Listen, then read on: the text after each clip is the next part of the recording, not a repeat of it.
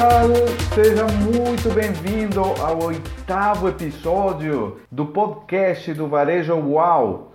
Aqui o Carlos Salinas, fundador da Varejo Uau, onde nós entendemos que o varejo do futuro está acontecendo agora. E olha só, nós conversamos no episódio anterior sobre hum, a LGPD, Lei Geral de Proteção de Dados. É, tínhamos a sensação de que esse assunto é, dá para mais. Né? Ele, ele é uma questão que vai impactar muito, não somente o varejo, mas as empresas como um todo. E resolvemos ir atrás de mais uma entrevista para abordar esse assunto. E encontramos é, alguém que sobre esse assunto entende muito, é o Wilson Martins Filho. Na verdade, ele, ele entende bastante sobre o mundo corporativo de uma maneira geral.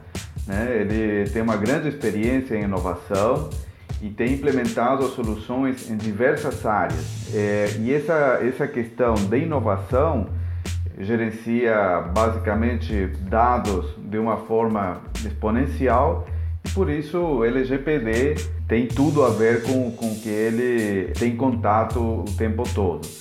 E convocamos ele, ele aceitou. E, e, tem inclusive uma, uma operação muito dedicada ao varejo de diversos portes. Ele foca muito em empresas de grande porte do mundo corporativo, então é, provavelmente vamos ter uma, uma conversa onde muitos direcionamentos vão valer para ambientes de grandes empresas, mas também vamos perguntar para ele sobre eh, situações que podem ser aplicadas em, em, varejos de pequeno porte, que como nós sabemos, é mais de 90% dos varejos é, são de pequeno porte. Então, sem mais delongas, vamos à nossa entrevista de hoje com Wilson Martins Filho.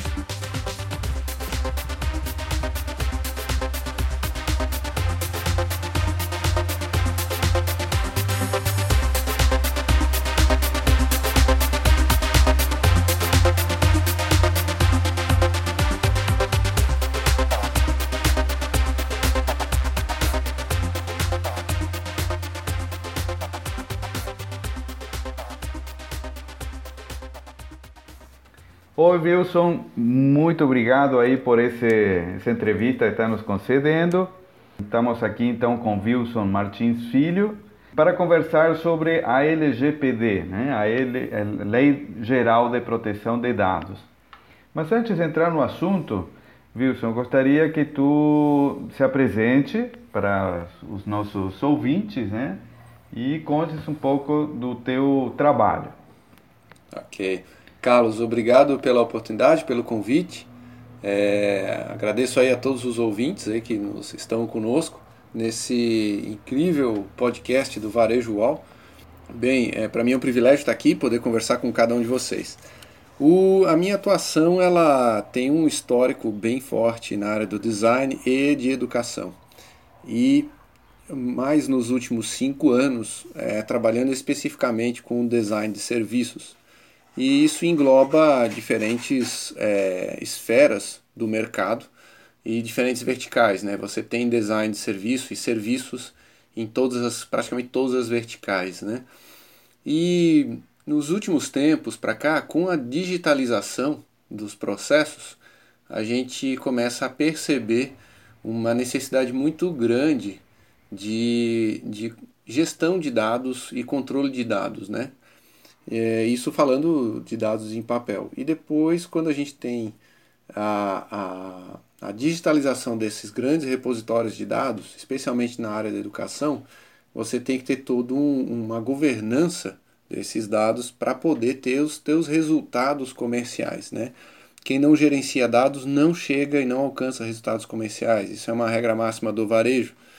E a gente percebeu na, na, na consultoria que eu faço parte desses cinco anos, que é a Elo Corporate, que uh, os negócios realmente escalam quando há uma, uma governança de dados mais precisa e, ao mesmo tempo, uma estratégia de dados também mais agressiva. E para isso, a LGPD ela é um filtro entre aqueles que vão conseguir se adequar ou já estão adequados e vão alcançar resultados, e aqueles que estão longe de alcançar resultados por não perceber ah, como se faz governança de dados e como se adequar à LGPD. Então, o nosso trabalho na Elo, ah, além de desenvolver a área de inovação das organizações e dos grupos, ah, vem também com essa área de governança de dados para que esses dados tragam resultados realmente é, alcançáveis para a organização. Então, esse é um pouquinho do escopo do que a gente faz na Elo, um pouquinho do meu trabalho dentro da área de design, design thinking, design de serviços, e é, por isso o nosso interesse bem grande em ajudar as pessoas a trabalhar com dados. Maravilha. Em se tratando de, de LGPD, antes de entrar a, a, a algumas perguntas, alguns questionamentos que eu tenho aqui, o que que tu poderia nos falar sobre a LGPD? O que que ela é e, e na tua visão, em que situação estão os, os varejistas atualmente em relação a, a ela? Ok, a LGPD é, no Brasil ela foi construída tomando como base outras leis uh, fora do Brasil, né, de, de proteção de dados, especialmente na Europa. Então houve toda uma comissão parlamentar é, no Senado, na Câmara, para a construção dessa lei que a gente tem hoje.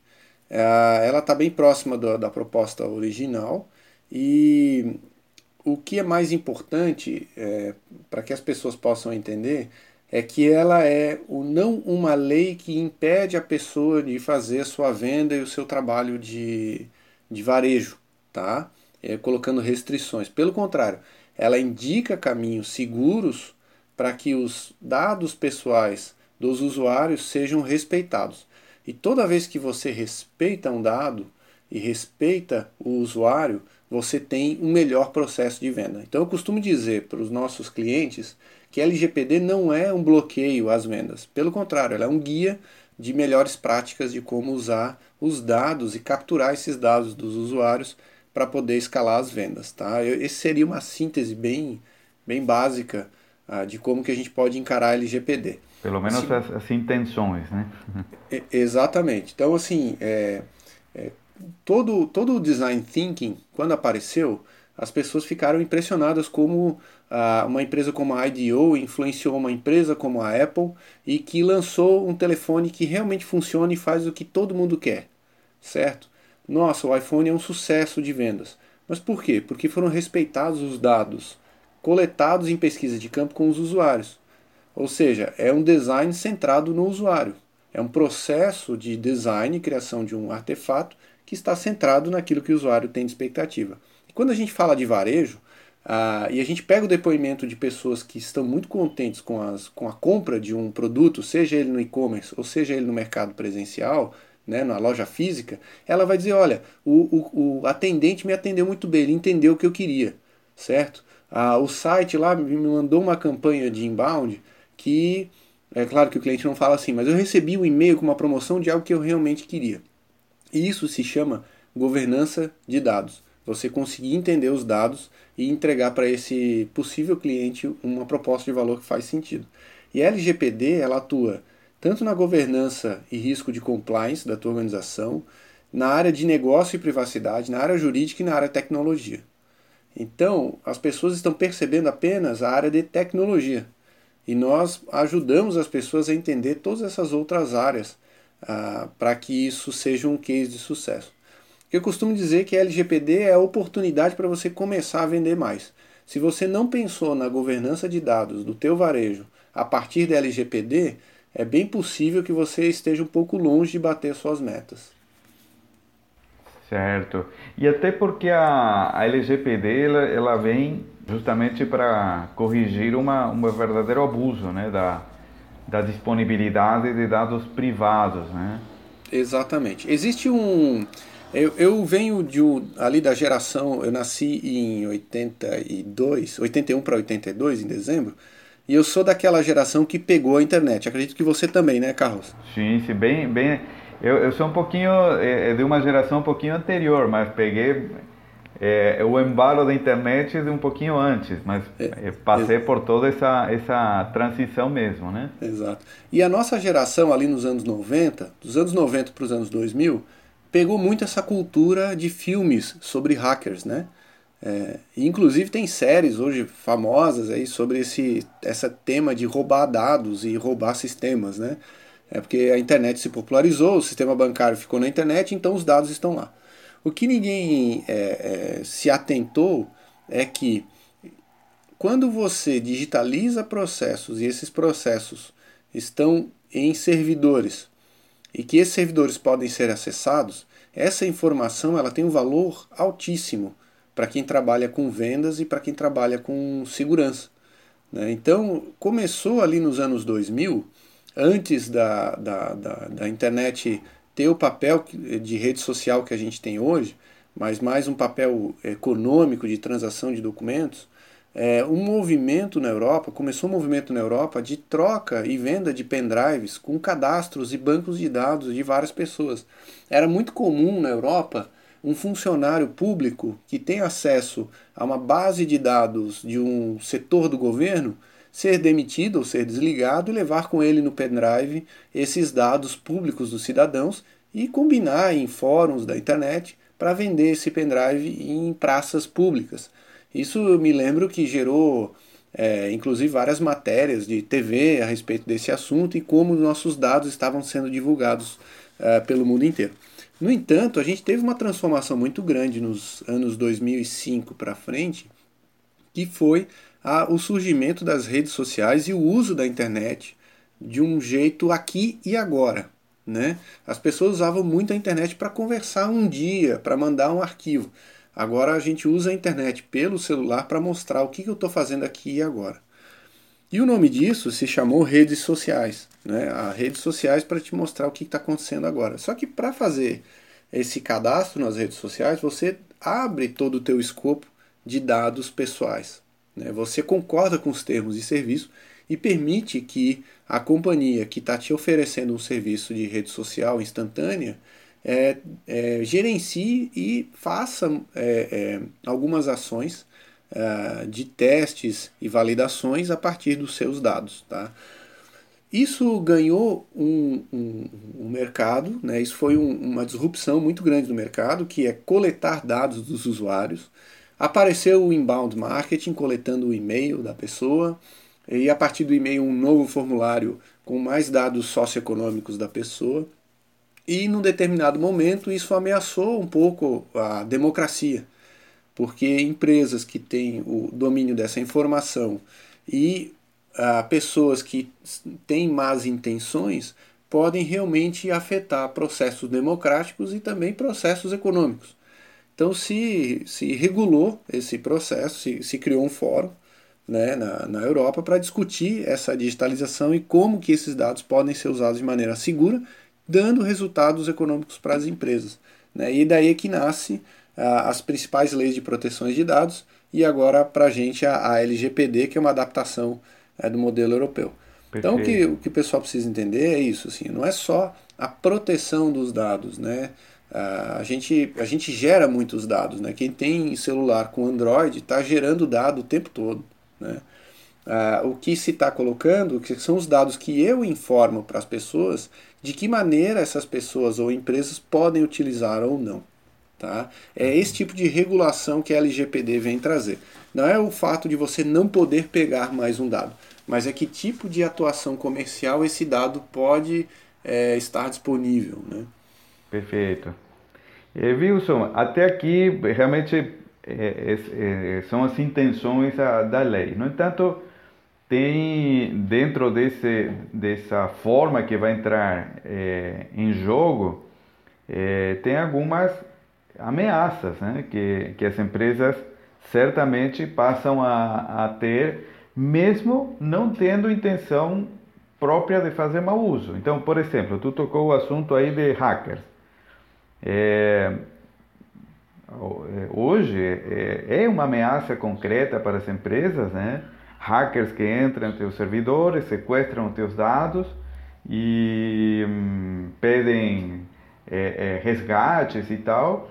E além de todo esse transtorno, agora a lei ainda é, pode, numa situação dessas, multar ainda a, a, empresa que sofreu com essa com, com, com esse delito, né? Então, é, esse, esses pontos aí, Wilson, como é que tu enxerga que, que as empresas é, podem se sentir menos desprotegidas, né? mais seguras com, com, com a, o armazenamento das suas informações, dos dados dos clientes, com esse tipo de ameaças? Então, a, a gente tem uma estatística aqui na Elo que é bem interessante, que 91%, 91 das organizações se sentem vulneráveis, tá? E 61% das organizações já foram violadas. Tá? Então, é, é, é costumeiro você falar de uma empresa que já foi invadida e das que serão invadidas. Uhum. Tá? É assustador isso, mas é, é fato, é fato. Por quê? Porque a gestão e proteção de dados nem sempre está no planejamento estratégico da organização. E por quê? Porque normalmente quando o planejamento estratégico da organização foi criado, tá, às vezes por uma consultoria, não se levou em conta o processo de transformação digital. Então não é só transformar digitalmente o ambiente do colaborador, mas é a segurança dos teus próprios dados. E a LGPD é muito claro com relação a isso, que esses dados são de responsabilidade das empresas. E a LGPD vem regular especificamente que tipo de é, responsabilidade as empresas podem ter e que tipo de punições elas podem sofrer. Porque nós tivemos casos aí de artistas famosos no Brasil processando o Google, processando o YouTube por vazamento de algumas informações que são pessoais, né, de cunho pessoal. E uh, a justiça teve que realmente acatar o pedido de processo. Agora com a LGPD não, esse processo fica muito mais claro juridicamente. No entanto, as empresas têm ali a sua responsabilidade, tá? Só para você ter uma ideia, é, 50% dos dados de Big Data tá, são confidenciais. Então, tudo que a empresa vai subir para Big Data é confidencial. 50%, é, 50% desse, desse tudo, né, desse montante. Uhum. Os outros 50% não. Então, você começa a, a, a fazer um trabalho aí de, de governança desses dados dentro do seu planejamento estratégico. Senão, você pode tomar um, um processo muito forte. Né? Se a gente for para a internet das coisas, que é uma tendência cada vez mais real hoje, a gente vê que são 33% dos dados que transitam por ali são sensíveis a um tipo de hackeamento. Cara, 33%. Nossa, todo mundo acha muito bonito a nova loja da Amazon, a Amazon Go, Go que né? você entra e passa o celular e não precisa passar por um caixa, né? Você vai lá, passa um celular e paga e etc. Apesar de que na China isso já é super comum, né? Mas olha, 33% dos dados que estão ali são sensíveis. Né? Então, é, é, você não sabe como a empresa está gerenciando informações que, que hoje estão disponíveis e você não tem é, nenhum, nenhum respaldo jurídico para saber como isso vai acontecer. Né? Você ter uma ideia, hoje na Alemanha, se, se um alemão recebe uma ligação de um call center de banco oferecendo algum serviço de seguro ou qualquer que seja, ele já pode é, entrar com um processo é, para multar a empresa. Tá? Então, se ele não aceitou nenhum tipo de. Se ele não fez nenhum cadastro aceitando que é, poderia receber ligações de, com ofertas de produtos, e ele recebe essa ligação, ele já pode entrar com processo e a causa ganha em primeira instância. Não, tem, não cabe nem recurso. Né? Então a coisa é muito séria. Né? Então, o, o que, que a gente percebe? Tá? Assim, 75% de todos os dados é, das empresas estão em repouso. O que, que a gente chama de repouso? Está guardado em algum lugar. E se está em repouso, você não sabe quem foi o último que entrou e saiu desses dados. Né? Ou seja, ele não está no, no, do ponto de vista da gestão de infraestrutura, de tecnologia, ele não está lá sendo revisitado diariamente para ver se está seguro. Então, é, isso acontece no varejo físico, né, Carlos? Claro. Você tem a ficha dos teus clientes, né? Você anota no papel, né? Quantas vezes você revisita aqueles dados? E, quanto, e, e em que lugar da tua loja ele está guardado? Ele está num cofre ou está no acesso a qualquer um é, colaborador que pode ser que mal intencionalmente pode ir lá pegar o celular, bater fotos com o celular e pegar o telefone de várias pessoas na cidade? Entendeu? Ah, é esse tipo de, de visão a respeito de dados que a gente ajuda as empresas a ganhar. Não só uma visão coercitiva, né? ou seja, é perigoso, faça uma gestão para não sofrer processos, mas para que ela possa entender como usar esses dados é, a favor do negócio das empresas. Mas Wilson, nesse contexto todo, né, existe realmente uma forma de, através de um, um, um trabalho de, de eh, governança de dados, realmente se, se, chegar a um estágio de segurança, se não total, pelo menos um, um bom estágio de segurança para não, não estar tão com essa sensação de, de, de tanta exposição? Então, Carlos, é, é, essa é uma pergunta de 20 milhões de dólares, né? Uhum. É que todo mundo está em busca disso. O que, que a gente costuma ajudar os nossos parceiros e clientes, né? Uh, porque o primeiro princípio é da redundância, né? É, quem não tem uma política de segurança é, não tem nada. Quem tem uma política de segurança tem que ter uma segunda política de gestão de crises, tá? Para poder ter alguma coisa em termos de dados, né? E eu acredito que no contexto brasileiro nós temos é, uma ba um baixo percentual de empresas que têm uma política de governança de dados e têm uma política de gestão de crise, caso esses dados sejam vazados. E eu vou te dar um exemplo muito claro, né? Quando saem notícias aí nos portais de, de tecnologia avisando, olha, vazaram 100 mil contas do Facebook, né?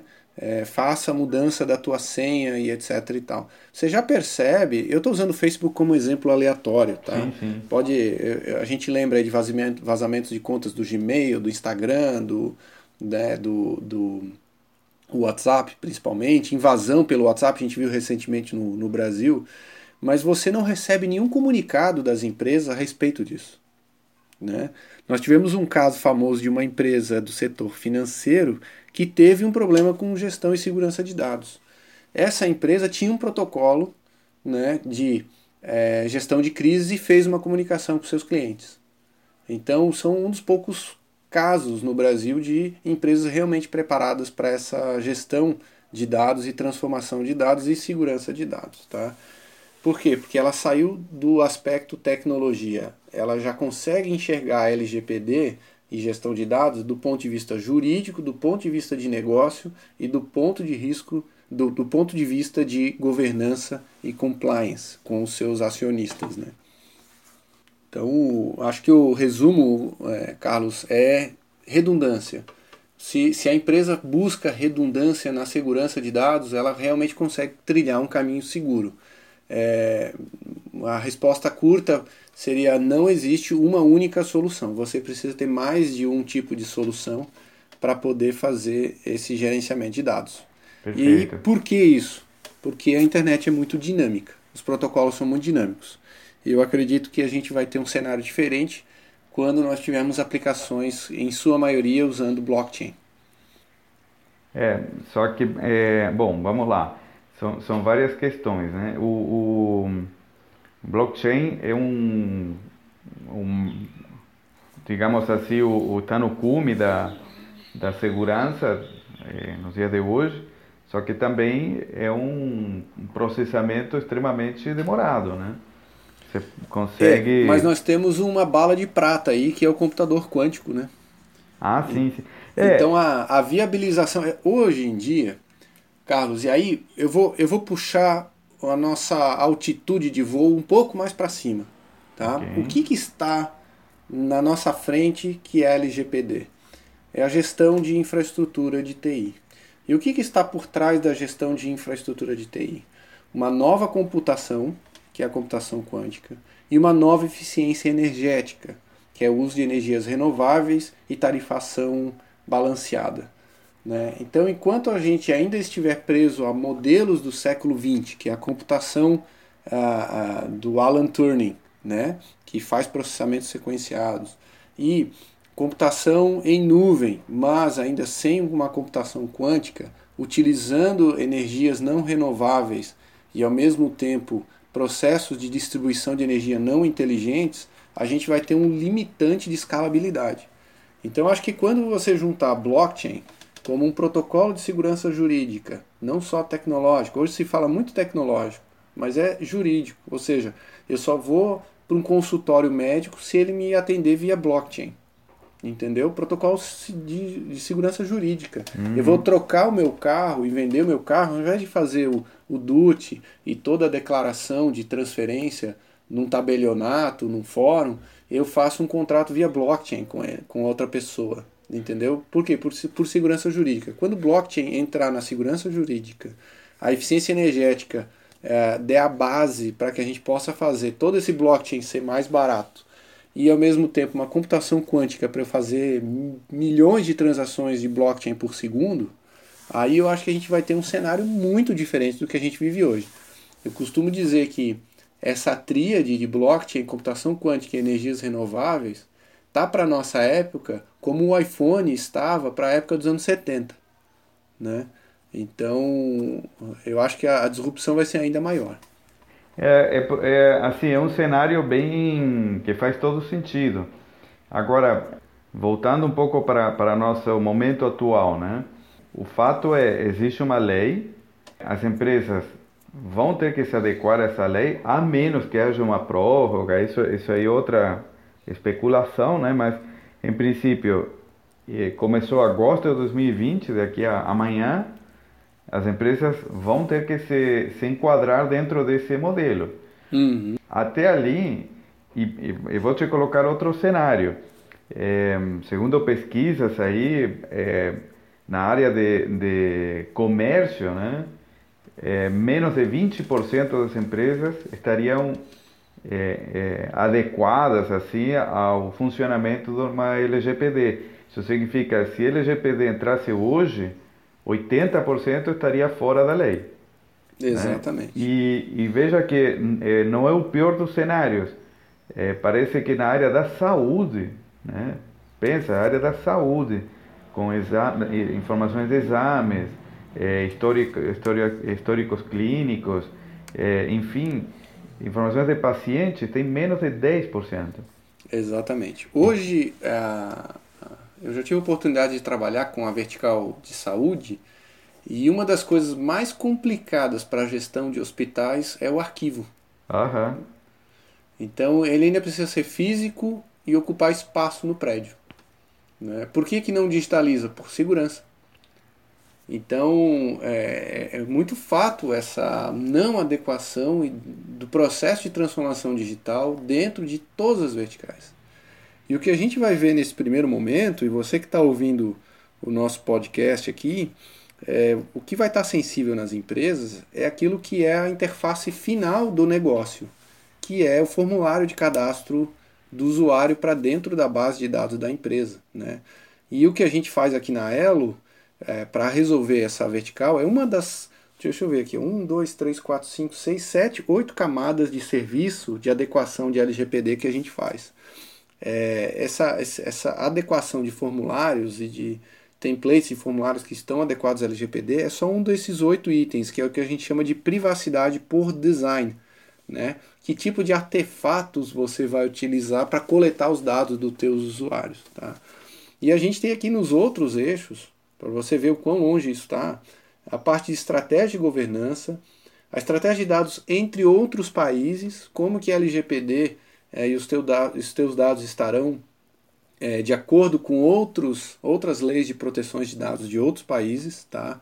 É, que plataforma de gestão desses dados você vai estar tá utilizando, como você gerencia essas diferentes políticas de gestão de dados. Aí, o que a gente já falou que é a privacidade por design, ou seja, vamos redesenhar todo teu, teus, as tuas interfaces de captura de dados dos usuários, tá? E o mais importante, o gerenciamento de ciclo de vida dos dados, tá? para que você tenha segurança da informação, é, segurança de incidentes de privacidade, revisão de contratos, quantos contratos antigos que você tinha que precisam estar adequados agora à LGPD. A anomização dos teus clientes, ou seja, como que você vai fazer o gerenciamento de dados quando você negocia com grupos que são holdings, que, que, que estão fora do país, que estão dentro do país, tá? Responsabilidade pelo processamento desses dados, tá? E o processamento de petições de titulares, que é o ponto mais crítico. Ou seja, quando um usuário decidir que a sua organização não pode mais ter os dados dele. Como que você vai fazer isso adequado ao LGPD de maneira segura juridicamente? Né? Então a gente ajuda em todas essas camadas. Você vê que é, só a privacidade por design já mostra como várias organizações não estão de acordo. O que, o que a gente costuma dizer é que é, é, precisa começar com a estratégia, repensar a estratégia. Se não houver estratégia, desenhar uma estratégia básica e a partir dessa estratégia de dados incorporar ela como parte da meta comercial. Falando aí de varejo, né? É, a, a diretoria, o grupo de conselho, precisa estar ciente que cada venda feita fora de uma política adequada LGPD é um risco maior para a organização. Então, quando o conselho entende isso, quando os diretores é, de marketing, os diretores comerciais entenderem esses aspectos, diretores jurídicos assimilarem essa verdade, é, a gente vai começar a ver empresas que vão despontar e vão conseguir trabalhar melhor os dados. De novo, não é só uma questão coercitiva. A LGPD também é um caminho para se poder vender mais. Até porque a ideia desse enquadramento também é, é criar um, uma proteção para quem está enquadrado, né? Exatamente. Hoje, por exemplo, a Amazon Go, né? É, e tem uma versão brasileira que o pessoal da Zite, hoje já é uma rede, né? De lojas autônomas, né? Uhum. Que no caso eles eh, não trabalham com captura nem medição de informações por imagens, mas é uma proposta equivalente assim a de, de, de um autosserviço e com certeza e certamente tem informações de clientes cadastrados e pagamentos e tudo realizado de forma automática, né? Uhum. Esse, esse tipo de casos, né? não, não havendo uma lei, até que ponto um, um um cliente que vai pode se sentir de alguma forma invadido ou de fato haver uma invasão e os dados serem vazados? Como, como que está hoje isso, hein? É, tem dois níveis aí de, de percepção do ponto de vista do cliente, né? É, tem o ponto de vista negativo e tem o ponto de vista positivo, né? As pessoas costumam ficar um pouco assustadas às vezes quando elas estão conversando sobre um assunto no bar e à noite aparece um anúncio no Facebook dizendo, falando sobre aquele assunto. É, uhum. não, é, não é raro isso acontecer, né? Acho que já aconteceu com você, Carlos. Todo dia. Todo dia. E por que, que isso acontece? Porque ele está capturando os teus dados de áudio também. E uhum. provavelmente quando você fala, tirando aí o, o sotaque da sua região, uhum. ele vai Eu pegar tenho, palavras. Tenho, tenho ameaçar, mas viu? é, ele vai pegar palavras-chave que existem próximo da tua região. Tá? Eu costumo dizer que esses anúncios automáticos normalmente estão geolocalizados. Então, se você prestar atenção, as pessoas não prestam muita atenção. Mas se você prestar atenção, normalmente é um anúncio patrocinado de alguém que está próximo de você. Não é de uma companhia é, tailandesa oferecendo um né? produto né? em Florianópolis. Tá? Então, isso daí é para o impulsionamento de anúncios. Eles é, têm a permissão que você que faça isso. Agora, o usuário entendeu que isso é ofensivo, hoje ele vai entrar na justiça e ele vai ter que fazer, o advogado vai ter que fazer toda uma argumentação. Na LGPD, isso vai estar tá bem claro, né? Então, o, o, que tipo de anúncio você vai poder fazer e que tipo de defesa as pessoas vão poder ter a partir do daquilo que elas entenderem que não está legal, que não que foi ofensivo para elas, tá? E o escopo, Carlos, é bem grande, tá? Porque a gente está falando, você falou da, da Amazon, né? Quando a gente vai para iniciativas do varejo fim a fim, né? Omnichannel, né? Uhum. Que a uhum. gente chama, você tem. Olha só, eu, eu vou citar aqui para vocês anotarem aí, quem puder anotar é, é importante. Eu, nós tá? vamos deixar aqui num, num bloco, né, os, e, as dicas e os links, né, para o pessoal poder acessar, no, sem precisar estar anotando aí na hora, né? Show de bola. É, é, esse, esse, essa lista aqui é uma dica para quem quer trabalhar com LGPD. Você, você vai ter que dar conta disso daqui tudo. Anote aí. 1. Um, segurança de dados. 2. Segurança de container. Ou seja, são aqueles dockers que você faz de diversos aplicativos. Né? Você vai plugando a API no WordPress e na tua loja de e-commerce, no teu Hotmart, e depois sabe-se lá onde esse dado está tá circulando, entendeu? Hum, então, muito cuidado com isso, segurança de container, tá? Depois, segurança de Big Data. Tá? Quando você começa a ter cruzamentos de dados públicos com dados privados. Isso é só uma. uma um, e depois, segurança de nuvem.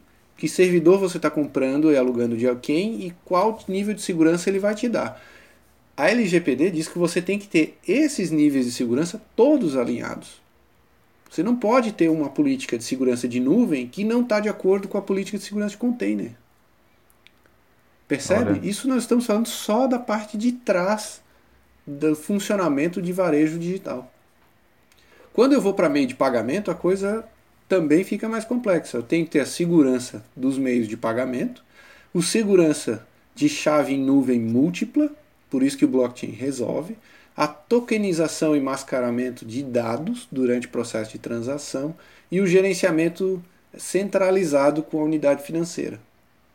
Então, o risco de uma API simples do WordPress conseguir tirar um dado do PayPal e levar para o Banco do Brasil é gigante.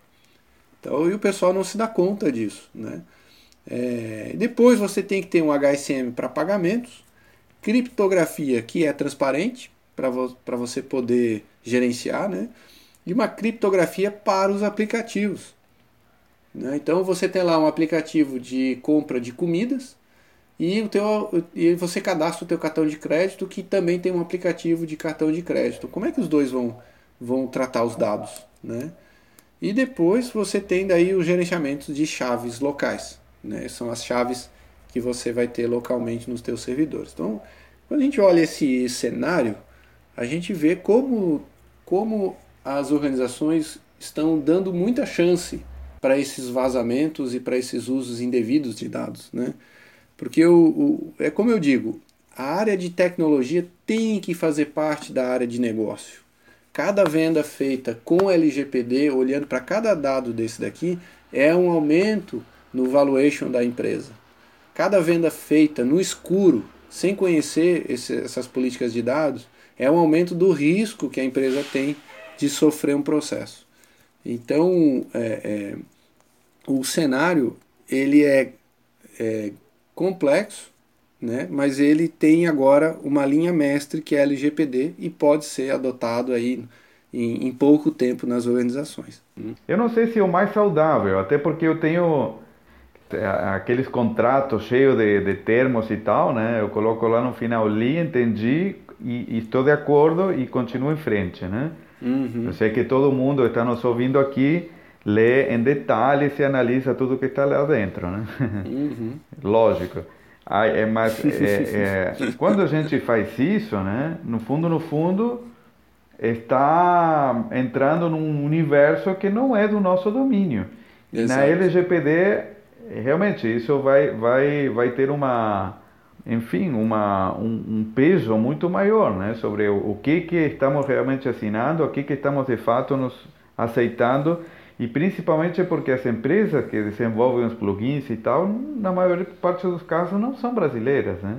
Exatamente, exatamente. É, a LGPD ela vai regular muito mais os negócios do que as pessoas, tá?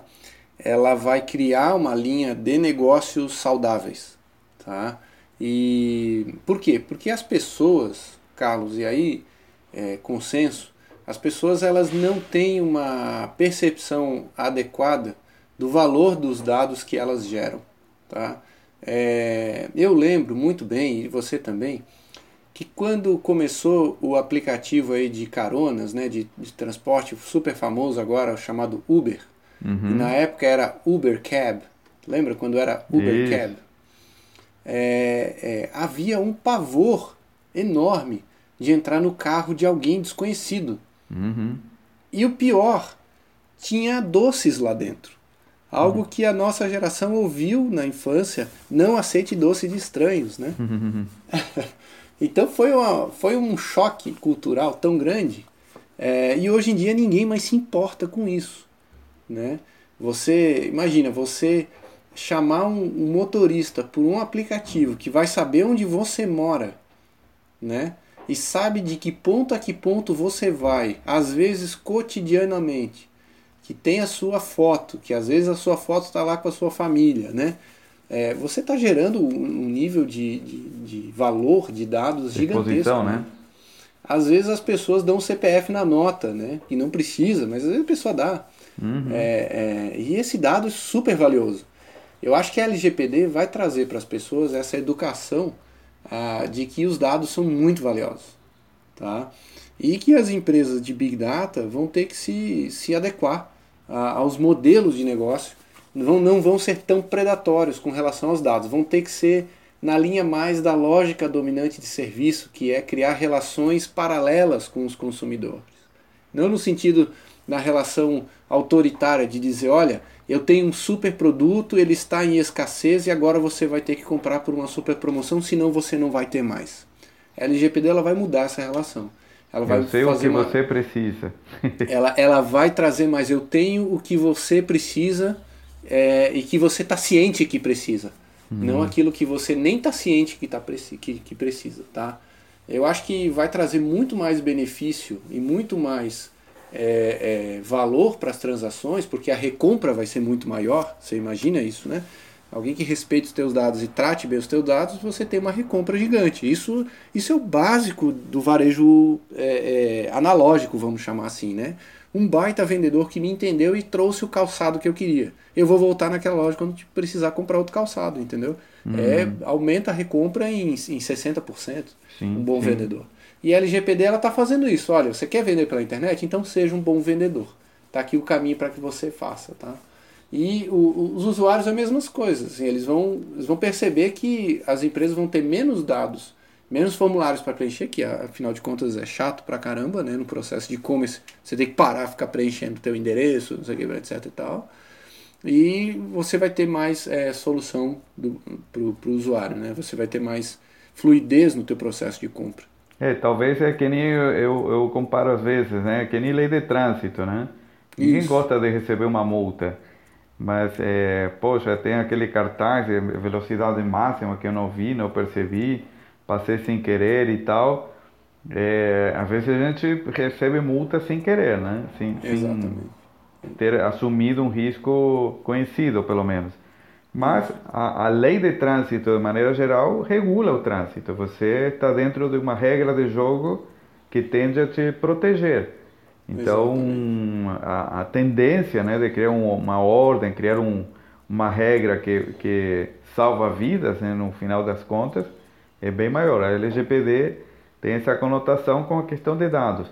Agora, Wilson, a, até aqui estamos falando de, de, eh, até palavrinhas que eu, eu imagino que é, nós devemos ter aqui né, ouvindo comerciantes e tal, que são palavras que só ouvem em, em, em grandes corporações, né?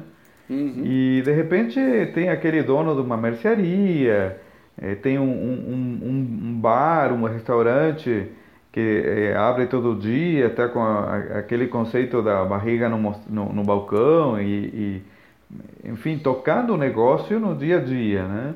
Uhum. Nada disso, nada do que estamos falando é, faz algum sentido.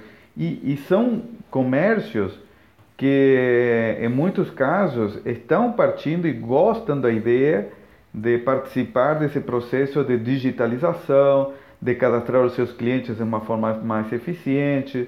É, eu tenho um, um, um, filho meu que ele tem um, um delivery de sushi e ele é, usa é, é aplicativos próprios. Os clientes é, fazem seus pedidos por lá, por iFood, tem várias formas de, de registro. Então, e é um comércio pequenininho. Uhum. Então, eh, todas essas coisas de governança e tal está muito distante. O que que, que, que um, cara desses, né, que que está tão longe, pode fazer nessa nessa questão da LGPD? Olha, Carlos, é, tem dois caminhos. O primeiro caminho é o mais difícil, mais duro, que é realmente baixar a lei e lê-la, né? E, e, e né? interpretá-la. Isso custa zero né? E, e basta você é, se concentrar e dar uma lida na, na lei e observar que tipo de processo que você tem que podem ser readequados. É, o segundo caminho tá, é você realmente é, mapear de que maneira você coleta os dados dos teus clientes e quem é que está fazendo isso e como está fazendo isso. Né? Ah, quem eu sei que é o meu cliente e por quê? Como é que eu peguei essa informação dele? E comparar com o que a lei permite que, com que você faça ou não. E o caminho mais fácil é esperar alguém que tem um comércio parecido, e aí vale o, co o cooperativismo, né? A, procurar cooperativas e, e, associações de entidades, Associação Comercial, a DVB e outras entidades, e copiar alguém que já está adequado. Né? Não é um caminho é, de inovação, é um caminho de adequação. Então, às vezes, uma loja que é parecida com a tua está lá na associação comercial da tua cidade e já tem uma adequação. Vai lá trocar uma ideia, tomar um café, veja como é que ele fez e faça uma adequação. Para quem está no, no varejo barriga balcão, né, que a gente chama, que é o varejo tradicional, esse, esse, esse tipo de atuação é importante. Você ter é, empresas parceiras é, que têm atividades semelhantes e que vocês troquem informações e estratégias para fazer esse tipo de adequação. E caso você não esteja associado a alguma associação, seja comercial, seja de marketing, seja de varejo, seja de entidade de classe mesmo, eu recomendo que você se associe, porque é pelo, pelo associativismo que você ganha velocidade nesse tipo de adequação, de LGPD ou tributária, ou legal, trabalhista, seja lá o que for. Né? Vale para cada um deles. Esse é o caminho que eu de deixaria aí para quem para quem está com o seu varejo aí antes de, de grandes escalas. Excelente, porque aí é, o associativismo tem essa pegada, né, de, de trazer é, as, as consultas, trazer profissionais e normalmente devem ter eventos né, que, que tratam sobre essas questões que são mais sensíveis e de forma colaborativa e, e cooperativa vão, vão, encontrando soluções. É uma, uma excelente dica. Tem uma, nessa lei também um, um senhor chamado DPO, né? DPO é o Data Protector Officer, né? O, uhum. deveria, é, é, como se fosse o, o, contador, o contador, né? Que assina os livros com os números. Esse seria o cara que assina, entre aspas, né? Que te, a tua governança está ok dentro da, da LGPD. Seria isso, né?